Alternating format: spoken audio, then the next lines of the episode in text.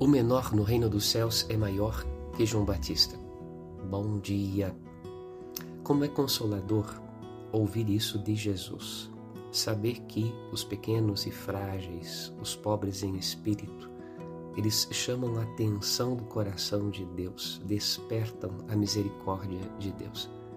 De tal modo que a gente não precisa subir em árvores, a gente não precisa é, ser maior do que somos para que Deus repare em nós.